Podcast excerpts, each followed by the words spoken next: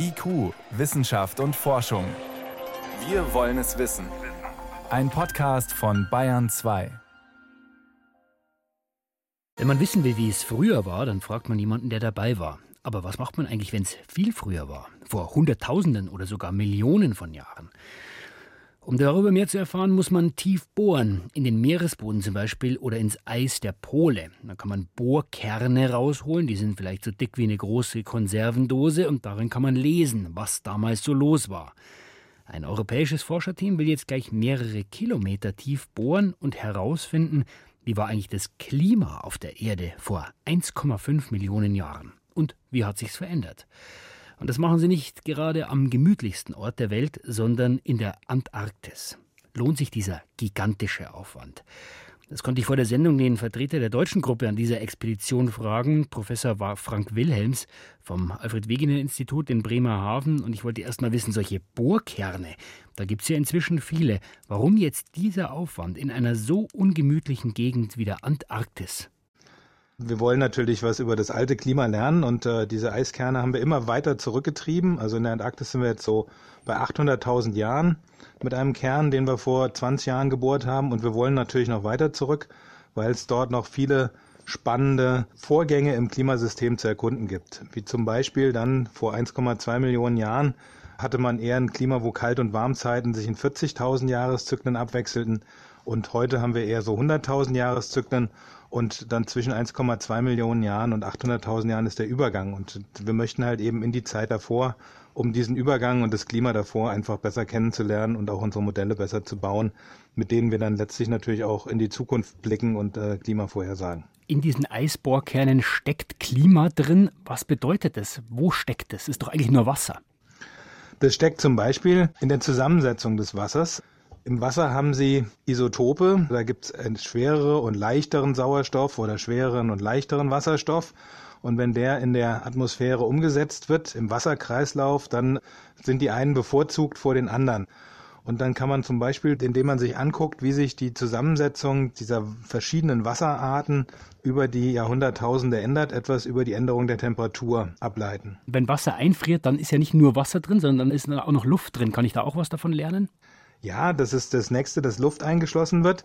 Da haben sie eben dann direkt als einziges Archiv, wo alte Luft drin ist, also Paläoluft, wie wir das nennen. Und sie können direkt die Zusammensetzung der Atmosphäre von vor Hunderttausenden von Jahren messen, wenn sie die Luft extrahieren und die Zusammensetzung angucken. Also können zum Beispiel auch gucken, wie sich Treibhausgase wie CO2 oder Methan über die Zeit in der Atmosphäre entwickelt haben. Jetzt haben Sie gesagt, Herr Williams, 800.000 Jahre hat man mit solchen Bohrkernen schon zurückgeschaut. Sie wollen jetzt weit über eine Million Jahre zurückschauen. Wie hat denn die Erde damals ausgesehen? Zwischendurch in den Kaltzeiten hat die Erde ausgesehen, dass zum Beispiel der Meeresspiegel einfach 100 Meter niedriger war als heute. Das haben Sie vielleicht auch mal gehört, dass zum Beispiel man nach England rüberlaufen konnte und äh, die Themse ein Nebenfluss des Rheins war. Und diese ganzen Variationen sind dort drin. Also da war es dann immer wieder mal kälter, dann war es wieder wärmer und diesen Wechsel kann man ablesen in diesen Eisbohrkernen, wenn man so tief reinbohrt, mehrere Kilometer. Jetzt haben Sie sich diesen einen Ort ausgesucht. Wie sicher sind Sie denn, dass es der richtige Ort ist? Sicher ist man immer erst, wenn man dann wirklich den Kern in der Hand hat und analysiert hat. Das heißt, es kann auch scheitern. Im Prinzip kann das auch scheitern. Das ist auch eine internationale Anstrengung. Also fünf bis sechs Nationen sind es inzwischen, die auch solche Kerne bohren wollen über die nächsten 20 Jahre.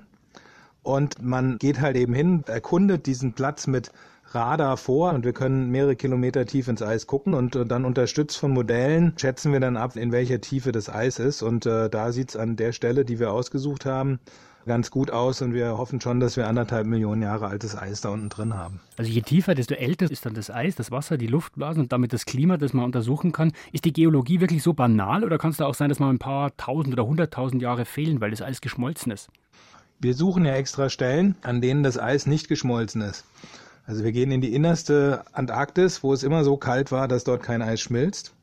Und dadurch wissen wir, dass es halt eben in einer Chronologie vorliegen sollte, in der es einfach abfolgt. Also je tiefer man geht, desto älter.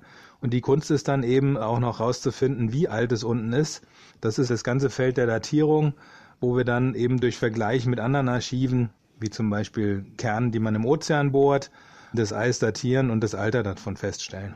Wenn man da drei Kilometer reinbohrt, das ist ja ein ziemlich langer Bohrkern, den kann man ja nicht mitnehmen. Wird das alles gleich vor Ort analysiert?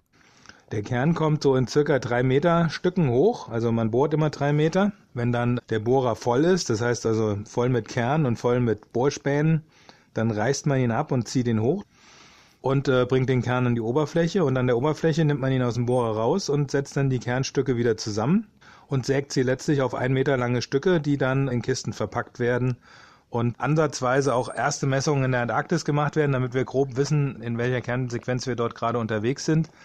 Aber die Hauptanalysen finden dann in Europa statt. Wenn das, Herr Wilhelms, alles so klappt wie gewünscht und Sie holen da diesen kilometerlangen Eiskern raus, was muss denn passieren, dass Sie dort vor Ort oder einer Ihrer Kollegen dann wirklich einen Jubelschrei ausstoßen? Ja, wenn wir dann wirklich auf Eis kommen, was älter als 1,2 Millionen Jahre, haben wir uns so gesetzt, dass das so das Mindestziel ist. Wenn wir dann irgendwo in den Bereich kommen, dann gibt es auf jeden Fall einen Jubelschrei. Kleine Jubelschreie gibt es immer so mit Fortschritten, so dass man sagt, man ist jetzt 1000 Meter tief, 2000 Meter tief. Das sind so die kleinen Freuden. Oder einfach auch, wenn irgendetwas über Tage einen beschäftigt hat, weil irgendwas nicht richtig funktioniert hat und man es dann irgendwie gelöst bekommt, weil das muss man ja auch da unten vor Ort alleine lösen mit den Mitteln, die man mitnimmt. Also wir bereiten uns ganz gut vor und nehmen so werkzeugmäßig und materialmäßig halt einiges mit. Damit muss man dann eben vor Ort klarkommen. Und äh, das ist auch die Herausforderung letztlich, die den Job so spannend macht, dann halt Probleme auch selber lösen zu müssen und zu können. Und was wissen wir danach, was uns heute weiterhilft? Bei dem Klimarekonstruktion ist ja immer, wir machen die mit Modellen in die Zukunft gucken. Und diese Modelle sind halt nur so gut, wie wir die Mechanismen da drin kennen. Und Klimawissenschaft ist jetzt nicht wie in der strengen Physik ein Experiment, wo ich ein Experiment aufbaue und es dann laufen lasse und gucke, was rauskommt, sondern ich muss gucken, was für Zustände des Klimasystems ich einfach in der Natur finde. Also in diesen Kernen zum Beispiel den Ablauf von verschiedenen Zuständen des Klimasystems. Und diese verschiedenen Zustände, die muss ich mir dann angucken und aus denen lernen, wie es funktioniert und dann daraus die, was zukünftig mit dem Klima passieren wird. Zum Schluss noch, Herr Williams, bei uns wird es langsam Winter und langsam kalt. Das ist nicht jedermanns Sache. Wie kalt ist kalt in der Antarktis? Ja, im Sommer so minus 40 im Moment an Dom C, teilweise minus 30, wenn so mitten am Tag. Im Winter äh, kann es also unter minus 90 Grad Celsius kalt werden. Das ist auch nochmal eine andere Perspektive. Ein gigantischer Bohrkern soll aus der Antarktis gebohrt werden, damit wir bis zu 1,5 Millionen Jahre in die Geschichte der Erde zurückblicken können. Von dieser waghalsigen Unternehmung hat uns Professor Frank Willems erzählt, ist mit seinem Team vom Alfred Wegener Institut in Bremerhaven an der Bohrung beteiligt. Vielen Dank für das Gespräch. Gerne.